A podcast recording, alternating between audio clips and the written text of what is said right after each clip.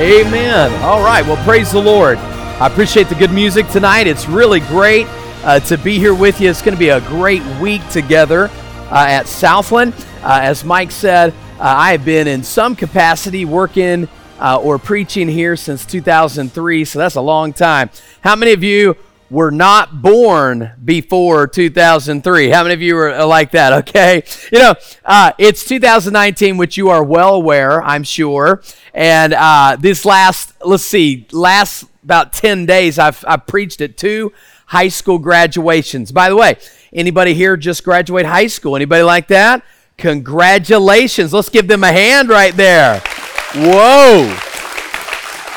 That great job um, man, I, I, was thinking as I was preaching these graduations, man, I, I graduated high school in 1996, okay? 1996. And so that was, you know, 23 years ago. And I started thinking, man, all these seniors now, I'm old enough to be their parent. Now that's kind of scary, okay? And then all you junior hires, I mean, I'm almost like old enough to be your grandparent now, okay? So uh, this is just it's getting it's getting kind of strange. And by the way, today's my birthday. Did you know that? Anybody know that? Today is my today is my 22nd birthday. No, I'm just kidding. Uh, today I'm 41, and so uh, anyways, I, I, can't think of any place I'd rather be than preaching at camp uh, on my birthday. So I'm glad to have the time to spend with you guys, and it's really going to be a great week. In 1996, okay, 1996. Now, here's the thing about 1996. I know it doesn't seem that long ago, but there is so much that is so different now. Okay? Uh, I got my first computer when I was my third year of college, and we had AOL dial up internet. Does anybody even know what that is? Okay? A few of you. Okay? It's back when the dinosaurs were around. Okay? It, it, it, it like, to use the internet back then, you had to like bum the phone line.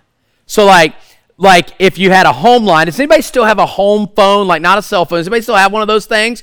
You know what those are? My son and I, we were at we were at uh, we were at Disney the other day, and we walked past a payphone, and he was just staring at him. He said, "Dad, what is that?" I said, "Well, Brent, it's a phone." He said, "It doesn't look like a phone."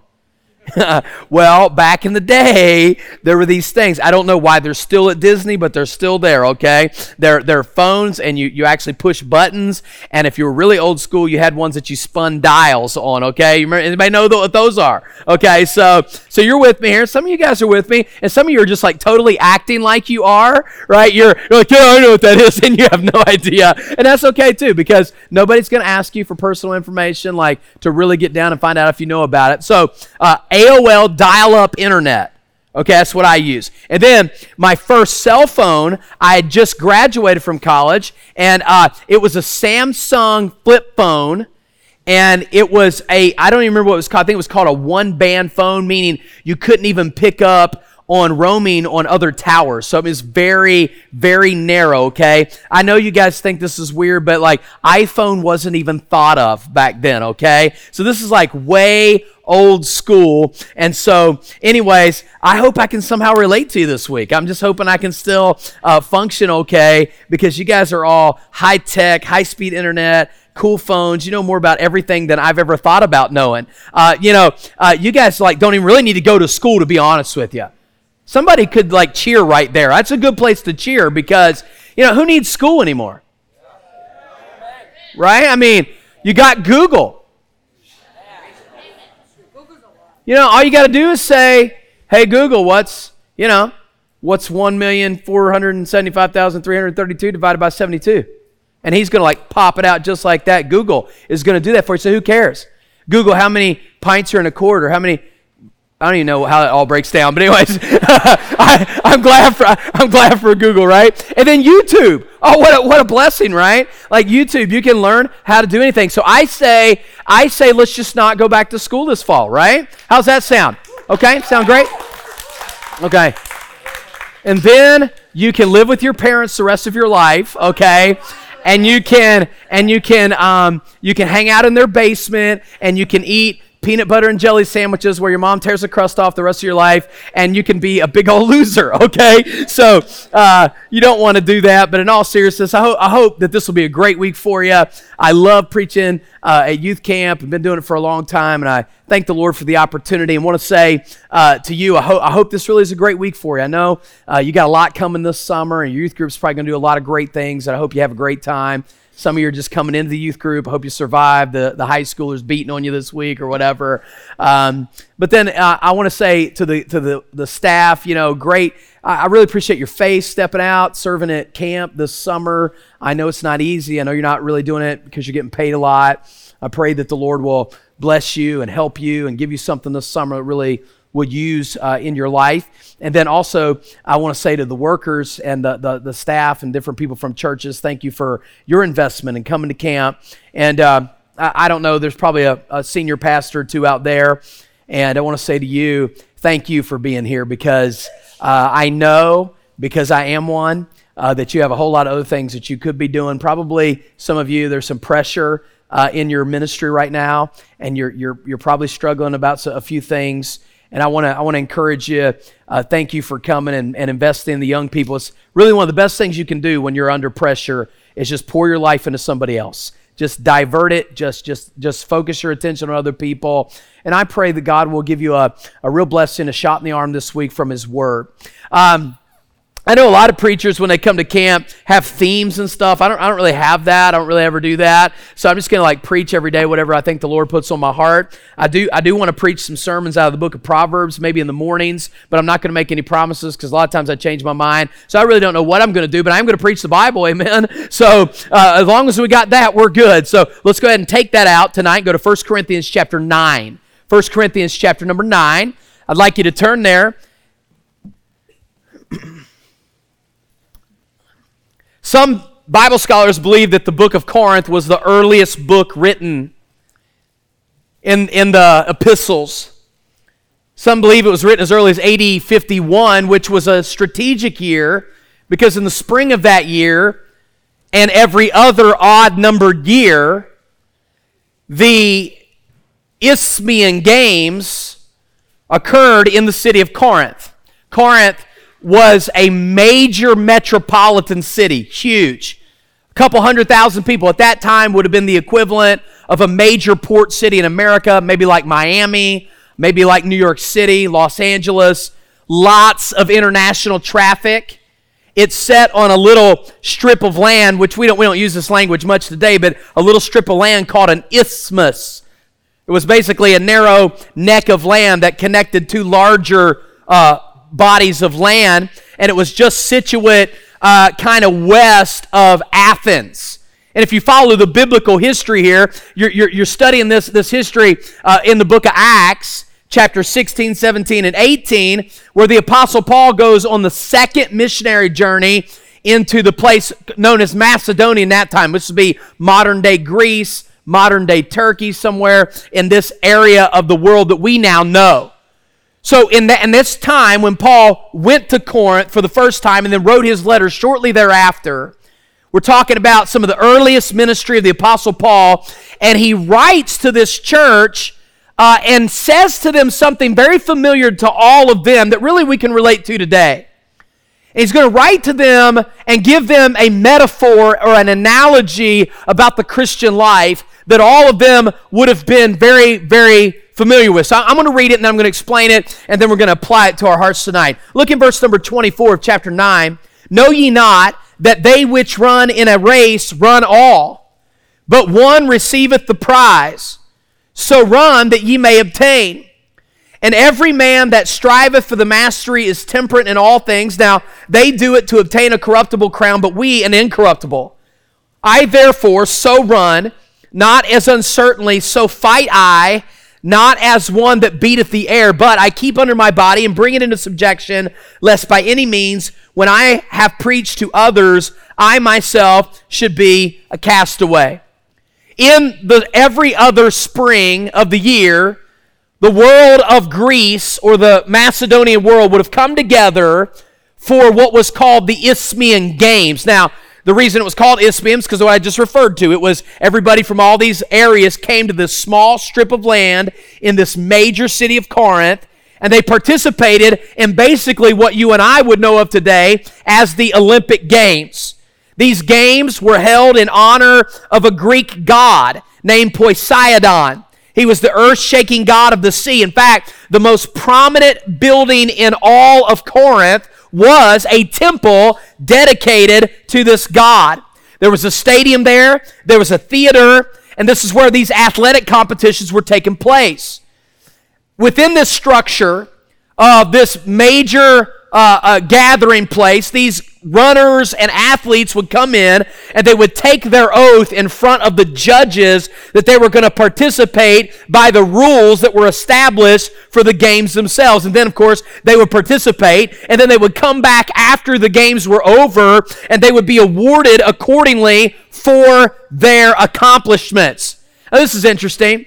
These were the activities that these people participated in. There was foot racing, wrestling, boxing, discus throwing, javelin, long jump, and chariot racing, okay? And then there were two super interesting ones, right? Reading and singing. Now, that's kind of interesting, isn't it? And you see one dude over here, dude, you know, I got a gold medal in uh, throwing a discus, man. I could throw a like a 40 pound discus like a mile. And this dude over here is like, oh yeah? Well, dude, I read a mean piece of poetry. And it, I mean, look, I just threw it down, okay? And I don't know how that all fits. Of course, I don't understand how they can put poker on ESPN either, but uh, nonetheless, some things are called sports and activities that maybe we'll never understand. But the truth of the matter is, this was a, a, a, a wide athletic participation. Everybody knew. In fact, they say that the chief competition in these events was the race, the foot race. And there were three levels of foot race. There was a, a short distance, like 100 meters. Then there was a medium distance, like 400 meters. And then there was the long distance, which was essentially the equivalent of a 10K race today or 6.2 miles.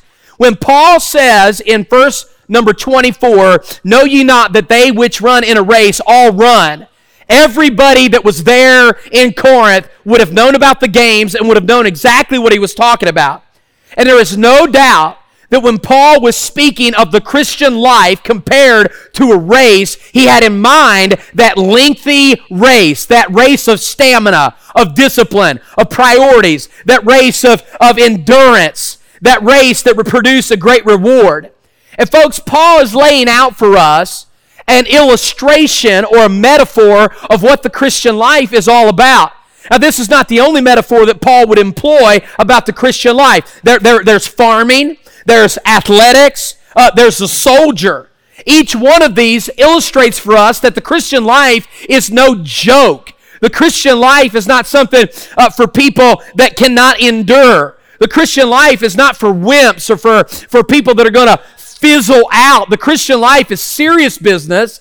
The Christian life takes a lot of uh, uh, hard work, a lot of energy, and a ton of endurance. And I want to challenge you today that young person, while you're young, it's a good idea to just go ahead and get it in your mind that I am in a race for God. This race is not going to end till God calls me home. And I'm going to stay in my lane. I'm going to stay by my stuff. I'm going to do what God called me to do. And I want to challenge you tonight to run your race. Number one, I want you to see this very simply. I want to give you three statements tonight. They rhyme a little bit, so hopefully you can read, uh, remember them. Number one, there is a race to be run. Now watch this. Verse 24 says, Know ye not that they which run in a race all run? I want to say this to you tonight, young person. Listen, Christianity is not for spectators. God has not called you to sit in the stands and watch other people do the Christian life. God has not called you or saved you to lie down on the track while everybody else engages. God has not called you to sit on the edge of the pool and test the water with your feet. God has saved you to get into this and spend yourself out for the glory of God. A young person, there's no place for a Christian to not be involved in or engaged in serving God with their lives. You just don't read in the Bible people who are saved that do not passionately serve God with that this race is run until it is over. When he says in verse 24, know ye not that they which run, that, that verb is in the present tense, and it conveys the idea that you will run this race for the length of your life. It's not like you run for a short distance and stop. There, there's another verb that Paul could have used for that, but that's not the verb he uses.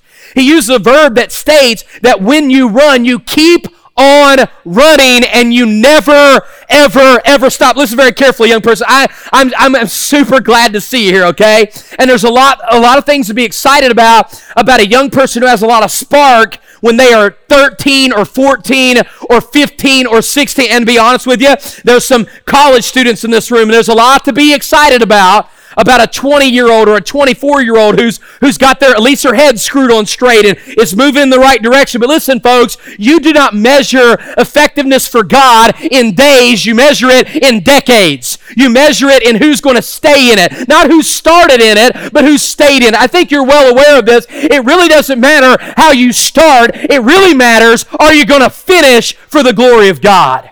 And then mark this down. It's going to be a struggle.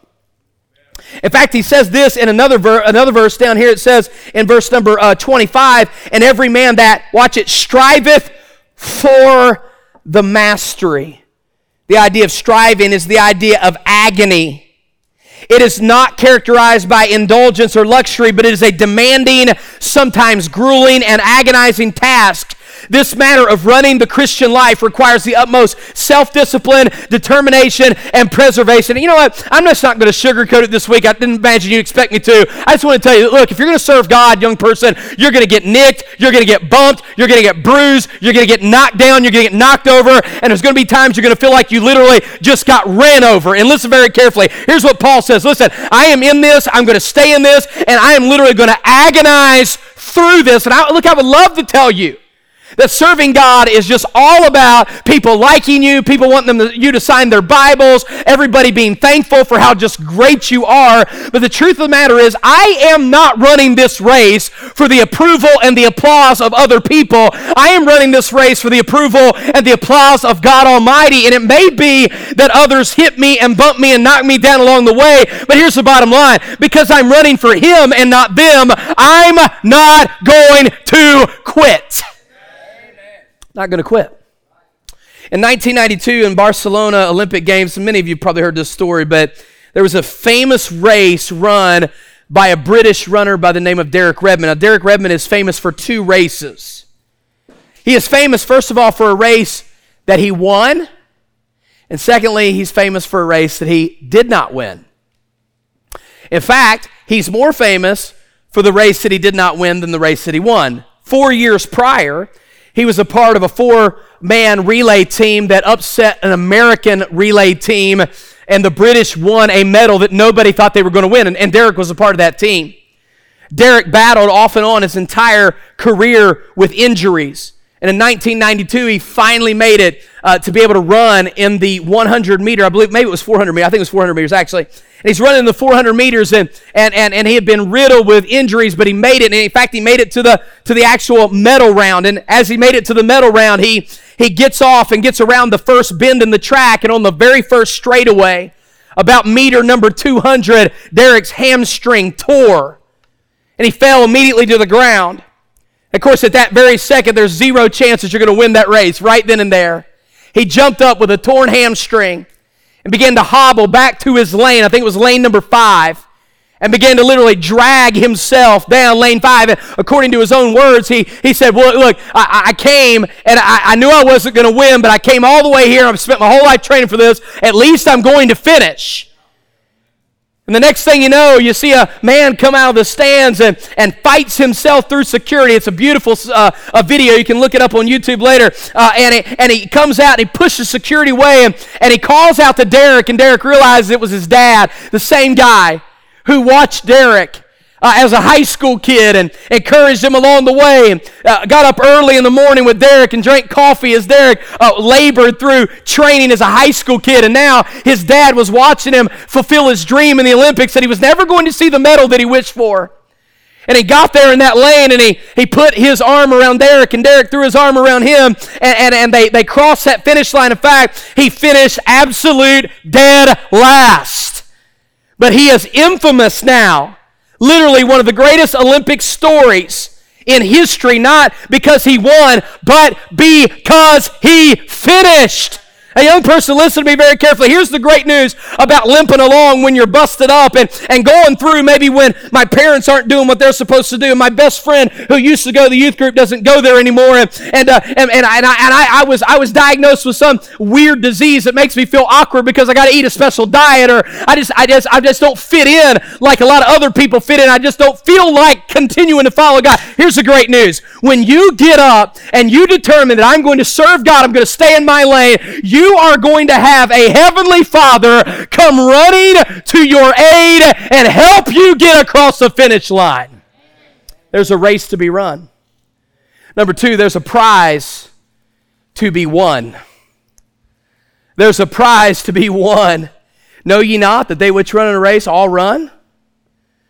But only one obtains the prize. Run that you might win. Now, watch it here.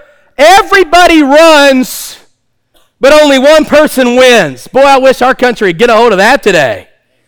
Lord have mercy, you can get 75th place out of 74 kids and still get a trophy. Look, you don't need a participation trophy. Look, here's the reality some people win and some people lose. That's a reality. That's a life reality. I'm telling you that there are things in our education system and our athletic systems in our country today. They're not doing anybody any favor by saying that everybody always wins. That's just not true, young person. The fact of the matter is, some people win and some people lose. And I'm looking at a group of young people right now. Here's the bottom line some of you are going to win in this Christian life, and some of you are going to lose. And here's what Paul says some win, some lose. So here's what you should do Run to win. And he tells us he tells us how to do this by comparing two different types of ways to win in life. And he doesn't so much say that the loser, listen, he doesn't so much say that the loser is the one that finishes last place in the Christian life. He says this the loser in the Christian life is the one that doesn't run for the right kind of crown. Now he says in this passage, they, speaking of the runners, run to obtain a corruptible crown. The word corruptible means to be uh, to decay. Um, uh, Peter uses this in 1 Peter chapter 1 when he says, we, we have been saved to an inheritance incorruptible. It means that, that, that our crowns for God and glory are never going away. They can never fade. They can never uh, perish. Here's what God says. Those people who ran for those races in the Isthmian Games, the, the, the crown they received is a crown that could perish. Now, now, if you uh, are were old enough and cognizant enough to remember the, the Greek games, the recent Greek games, I think it was 2008. Uh, the Olymp- no, that was Beijing. Maybe it was 2004. The, the Athens games. You may recall that in those games, I know some of you weren't even alive, but in those games, in the Athens games, the, the people that got bronze, gold, and silver, they received actually two types of uh, rewards in those games. First of all, they got the traditional uh, medal around the neck, but also each of them that took the stand, do you remember? They had a wreath placed around their head. Now, the reason they did that in the 2004 Olympics is because that was bearing witness as a reminder of what was actually won in the ancient games.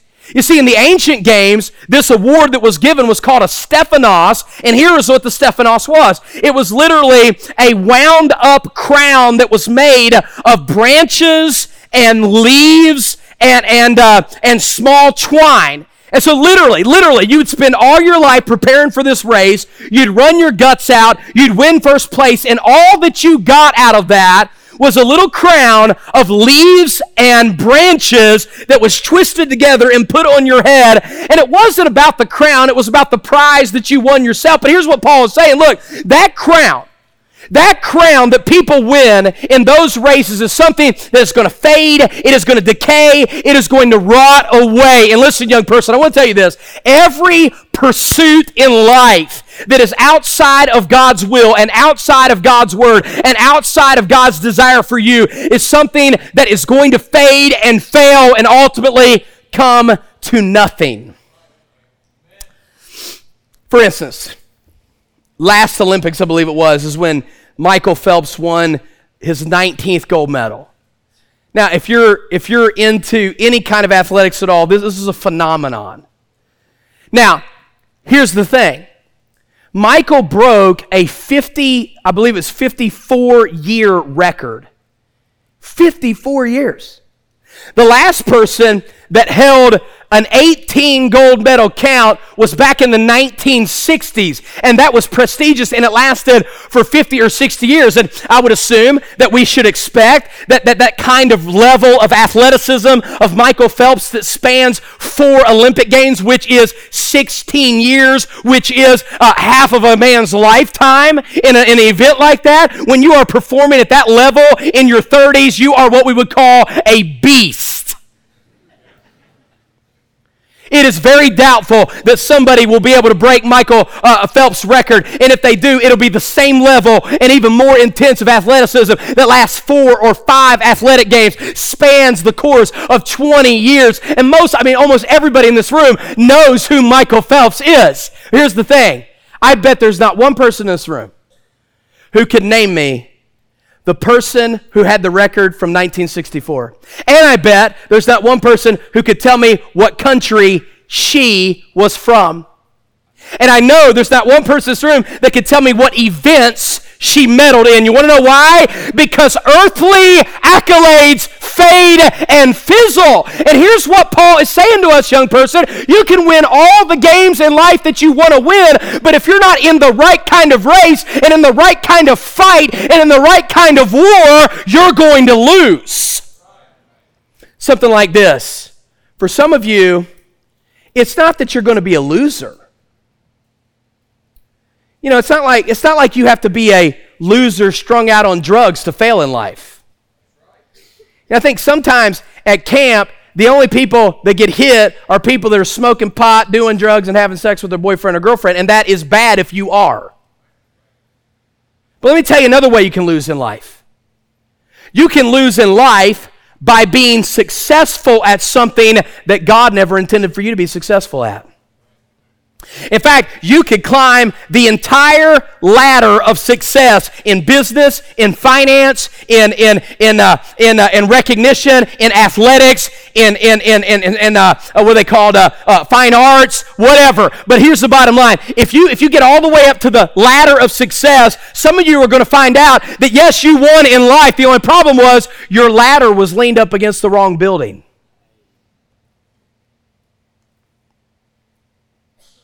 So Paul says, don't do it for an incorruptible crown. Do it for a corru- uh, uh, uh, do, don't do it for a corruptible crown. Do it for an incorruptible crown.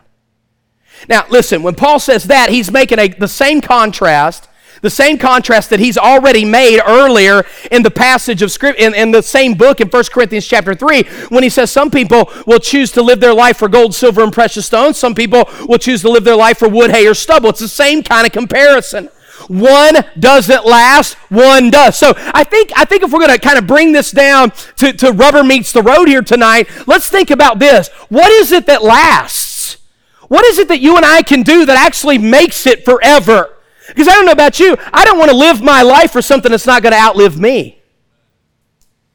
I don't want to waste my life on stuff and money and, and uh, how many followers I have on social media or YouTube or how much money I've got in a bank or, or any kind of that nonsense. And, and if God ever favored any of us with that, that's His business. But the fact of the matter is, that should not be our pursuit in life.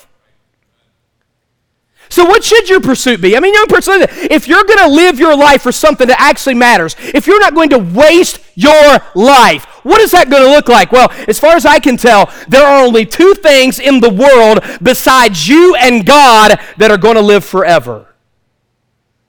You know what they are? Number one, God's Word. His word stands forever. His word, uh, the flower fades, uh, falls away, but the word of our God will stand forever. That book is not going anywhere. It's going to be all the way through eternity. The word of God. Number two, people. People. Every soul will live somewhere forever. So, young person, it's very simple. If you're living for something eternal, for something that's incorruptible, then you are living your life in obedience and in alignment with the Word of God, and you're investing your life very intentionally in the lives of others. Man, what a selfish culture we've created today.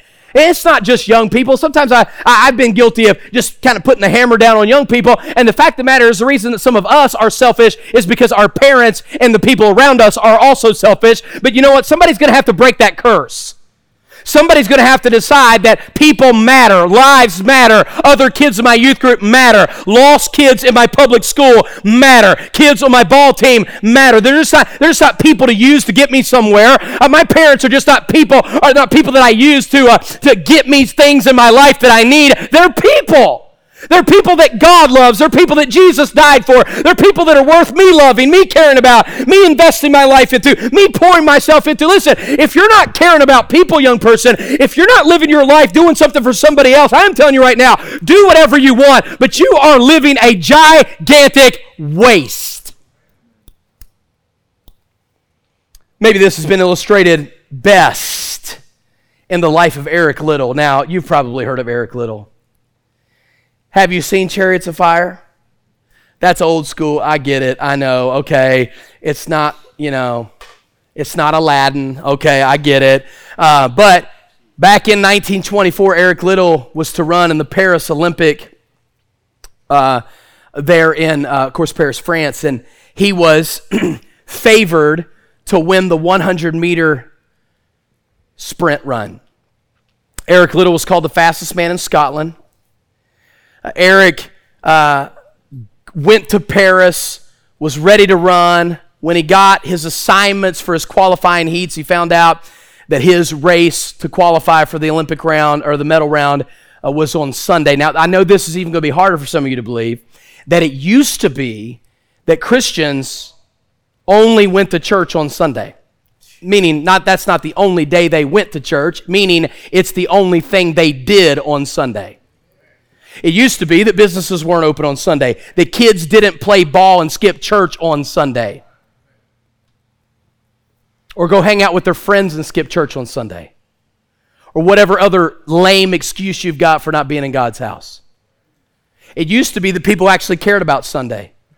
It used to be that people actually set Sunday aside for the Lord's Day. It used to be that some people wouldn't even cook on Sunday. They would prepare all their food on the day before so that the women of the house didn't even have to work to cook food on Sunday. Some people actually took it serious back in the day. This guy took it so serious that when he found out that his qualifying heat ran on Sunday, he decided not to run and he went to church. Turned away from an Olympic medal to go to church. I remember a number of years ago, a friend of mine, Dr. Don Sis, some of you may know him. He's a, a, a, a pretty well known older preacher, and he had an opportunity. He's a, big time golfer, several holes in one, uh, loves golf, and had an opportunity to go to the Masters a couple years ago and, and turned it down because he had already scheduled an opportunity to preach at another church. I know me and probably most other people would have looked for a way to finagle that and skip it around, but he was true to that commitment. Eric Liddell turned that race down. His coach came to him and said, Look, look, look, uh, Eric, you've come all this way. You, you got to give it a shot. And he said, We've got a spot open and available in the 400 meters, four times what you trained for. So Eric did. He qualified.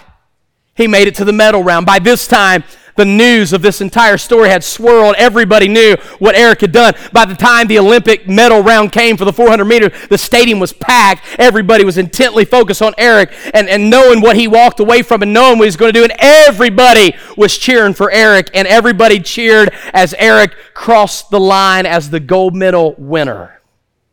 Not before a man handed him a piece of paper that he didn't have time to read till after the race. And when he unfolded that piece of paper, all it had was a quoted Bible verse eh, from 1 Samuel chapter 2 that said, Them that honor me, I will honor. That's the spirit, young person. That's the spirit that I'm talking about. The spirit of somebody who knew that the race he would run with his feet was not near as important as the race that he was running with his life. And I'm saying to you today that whatever you do in your life will not matter nearly as much as what you do for Jesus Christ. So there is a race to be run, there is a prize to be won, and finally, there is a way it should be done. That's what he says in the final two verses of our text. He says here, I therefore so run. Here's his application. I therefore, here is what I'm going to do now. I'm going to run not as uncertainly. I'm going to, hey, I'm going to run in a race that I know what my objective is. Young person, do you know what your purpose is in life? Do you know why you're here? Do you know why you're breathing air tonight? Do you know why you're standing on two feet tonight? Do you know why God saved you tonight? I'm running, not like somebody that doesn't know where they're running to. He says, and I'm fighting, not as one that is shadow boxing. Shadow boxing has a place for training, but shadow boxing will get you nowhere. He says, I know who I'm fighting and I know where I'm running. And I know that in verse 27, I know that there are things in my life that if I do not check them, if I do not rid myself of them, if I do not watch them, I will tell others to run the race, but I myself will not run. Uh, Vince Lombardi said this winning is not everything, it is the only thing. In these early Olympic races, there was a man by the name of Agathos Daimon who has a funeral monument just outside of Olympia in Greece. On his tombstone, this is what it said Here he died, boxing in the stadium, having prayed to Zeus for a wreath or death. Age 35. Farewell. Young person, listen to me. There is a way to run this race. And if you do not run it the way that God wants you to run it, there are things that can keep you from winning this race. Now, I'm not going to dive into those. I'm here to simply tell you. I wonder today, as the Bible describes in Hebrews chapter 12, there can be weights that beset you sins that take you off the track. Areas that some of us aren't even watching out for, aren't even looking for, that would eliminate you from being able to do what God would have you to do. My question is this As you face this week at camp, would you be willing to rid yourselves of those things that would disqualify you from finishing the race that God would have you to run? This requires direction, it requires discipline, it requires living and intentionally focusing on things in my life that matter, listen, far more than maybe what I'm living for now. In 1988, the Olympic Games were in Seoul, South Korea. This is a really interesting story. There was a young competitor named Lawrence Lemieux of Canada. He had a lifelong pursuit of an Olympic medal. He was in boating. As he raced in that particular medal round, the storm had come on the sea and it was rough and it was difficult. And Lemieux at that time of this particular part of the race, he was in second place with an excellent chance of finishing first. Suddenly, his attention was distracted from his race as he saw an overturned boat and saw a sailor draped in the water, desperately trying to hold on. Another sailor from the same boat was bobbing in the water. The tides and the winds were pushing the men further out into sea. He knew immediately he had a choice to make. If he stopped, he could save two lives. But if he stopped, he'd lose the race. He could continue and win, but if he continued, they drowned. Lawrence Lemieux stopped sailed his boat out to these desperate men and rescued them both. He ended up finishing 23rd place in his race. He was awarded a, sport, a special sportsman honor, uh, honor by the International Olympic Committee. And when he returned back to Canada, a church just south of the border in Washington invited him to speak, and they had a gold medal cast just like the one from the Olympic Games, and they put it uh, on a ribbon and they hung it around his neck. And he said, I did not, as he spoke to receive the award, he said, You can spend your whole lifetime trying to achieve a goal, and my goal was winning the gold medal. He said, I did not win a gold medal, but I won something more valuable. And that is the crux of the question tonight, young person. We got five days here, five, just five. And what we're going to talk about all week is this there is something more valuable. There is something that matters more. There is something that is a bigger deal. And you've got to choose. Am I going to run my race? Am I going to win my prize? Am I going to stay qualified? Let's pray together.